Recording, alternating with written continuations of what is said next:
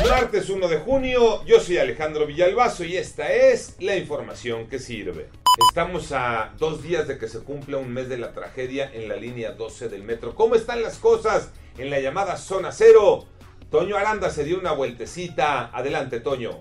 Detrás de mí se encuentra la zona cero, el lugar donde el pasado 3 de mayo una trave de la línea 12 del metro colapsó. En este sitio ya se han concluido las labores de limpieza, incluso la avenida Tláhuac ha quedado abierta en su totalidad. En este punto, donde falta un tramo del viaducto elevado, la gente voltea y recuerda que en este sitio murieron 26 personas. COVID-19, los números Iñaki Manero. Y en la numeralia vamos así.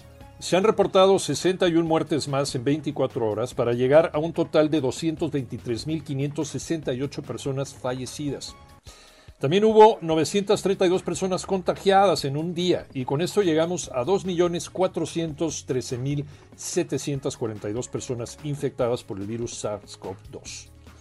A pesar de que las autoridades aseguraron que el regreso a clase avanza en tiempo y forma para que los niños vuelvan a las aulas el próximo lunes, los maestros de la Coordinadora Nacional de Trabajadores de la Educación dicen que no hay condiciones para que niños y profesores acudan a clases presenciales y afirman que Ciudad de México todavía no está en semáforo verde. Las escuelas no cuentan con agua para lavarse las manos. Lo más esencial, a seguirse cuidando. Y con todo y la pandemia COVID-19, Brasil podría organizar de emergencia la Copa América Tocayo Cervantes.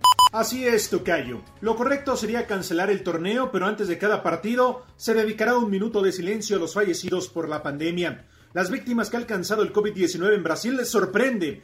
Tiene 462 mil muertos y aún así han aceptado la invitación de la Conmebol para celebrar la Copa América. Los colombianos se retiraron de la competencia por el grave momento social y político que atraviesa el país. Los argentinos abandonaron el barco el fin de semana debido al resurgimiento de la pandemia y la falta de vacunas. Lo correcto sería cancelar el torneo. Yo soy Alejandro Villalbazo, nos escuchamos como todos los días de 6 a 10 de la mañana, 88.9 y en digital a través de iHeartRadio. Pásenla bien, muy bien, donde quiera que esté.